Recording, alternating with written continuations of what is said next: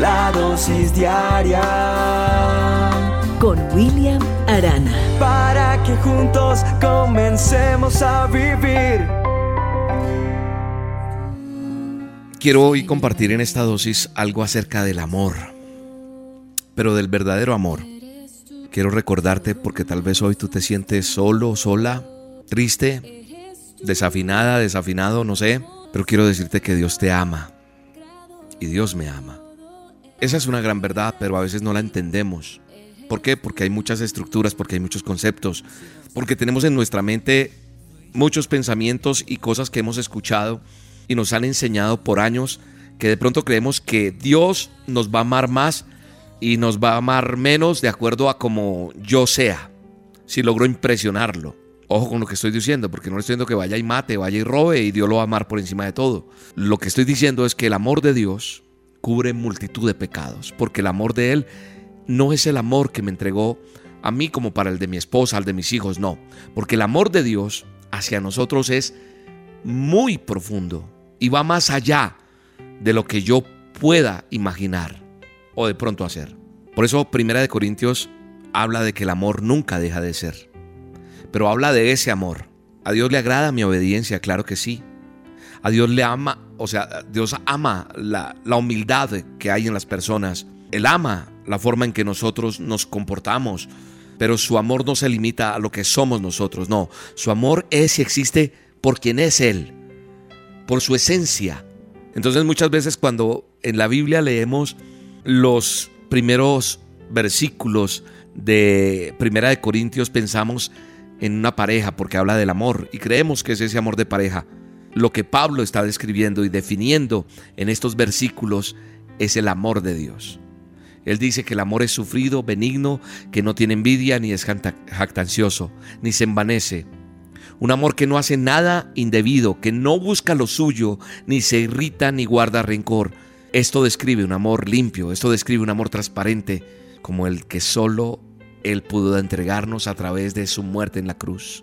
Y por eso Él sepulta nuestros pecados y no se acuerda de ellos por amor a nosotros. Dice que hace justicia y que siempre espera por nosotros pacientemente. Su amor no se goza de la injusticia, pero sí se goza en la verdad. Dios todo lo sufre, todo lo cree, todo lo espera y todo lo soporta porque anhela tener amistad y comunión contigo y conmigo. Y Él desea que lo hagamos parte de su vida, porque nosotros somos parte de la de Él. Estamos instalados ahí en su corazón. Por eso Él desea que nosotros le demos acceso, sí, a nuestro corazón. Por eso Él dice que Él está ahí a la puerta de nuestro corazón, esperando para entrar y hacernos realmente felices. No felices a través de ganarte una lotería, de tener el mejor auto, de tener el carro, de tener ciertas cosas que sí hacen parte de la vida, pero no son la felicidad. Es entender amigo que me escuchas, amiga, joven, niño, no sé, el que esté escuchando esta dosis, que tal es el apasionamiento de Dios por ti y por mí, que su amor nunca, nunca, nunca dejará de ser. Muchos son los que dicen que nos aman, claro. Hay gente que en el altar se promete hasta la muerte, hasta que la muerte me separe, pero eso no sucede. Muchos dicen amarnos, pero la, la situación cambia cuando, cuando no tienes plata, cuando estás enfermo? ¿Quién te está apoyando cuando más lo necesitas? Dime, ¿quién permanece fiel cuando los demás se han ido? ¿Quién te levanta cuando estás caído y no tienes ni fuerzas para continuar? Solo Dios, porque solo Él es capaz de comprender absolutamente todo, todo de cada uno de nosotros. Solo es capaz de escudriñar nuestro interior y ver más allá de lo que la mente, el ojo humano puede ver. Solo Él es capaz de enjuagar nuestras lágrimas y cambiar ese llanto por alegría. Que la forma de, del que Él te ama y ha amado no es humana. Estoy hablando de Dios y lo que hizo a través de su Hijo entregarse en la cruz. Él sabe que tú eres imperfecto o imperfecta. Él sabe que yo lo soy. Él sabe que fallamos y que nos equivocamos, pero aún así te ama, porque Él es superior a todo. Hoy te invito a que aceptes su amor, a que lo disfrutes, a que lo goces. Es un regalo, es gratuito. Padre, yo entrego las vidas de las personas que están allí escuchando la dosis. Y si tú no le has entregado su corazón a Dios, dile, Señor Jesús, aquí estoy delante de ti, reconociéndote como mi Salvador. Perdona mis pecados. te acepto en mi corazón y te entrego mi vida para que cambies todo lo que tengas que cambiar. Porque hoy quiero sonreír al pensar que el amor que tú me das es diferente al que he recibido o al que nunca he recibido. Gracias por darme salvación y vida eterna.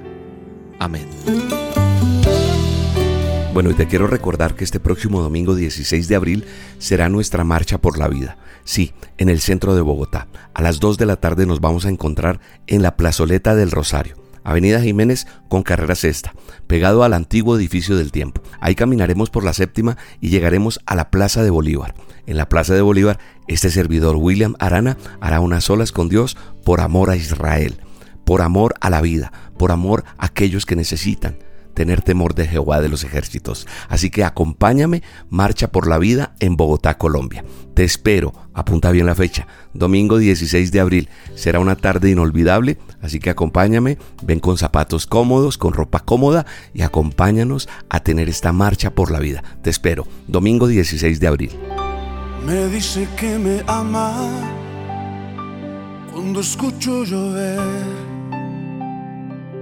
me dice que me ama con un atardecer. Lo dice sin palabras, con las olas del mar. Lo dice en la mañana, con mi respirar. Me dice que me ama y que conmigo quiere estar dice que me busca cuando salgo a pasear. La dosis diaria con William Arana, tu alimento para el alma. Vívela y compártela. Somos Roca Estéreo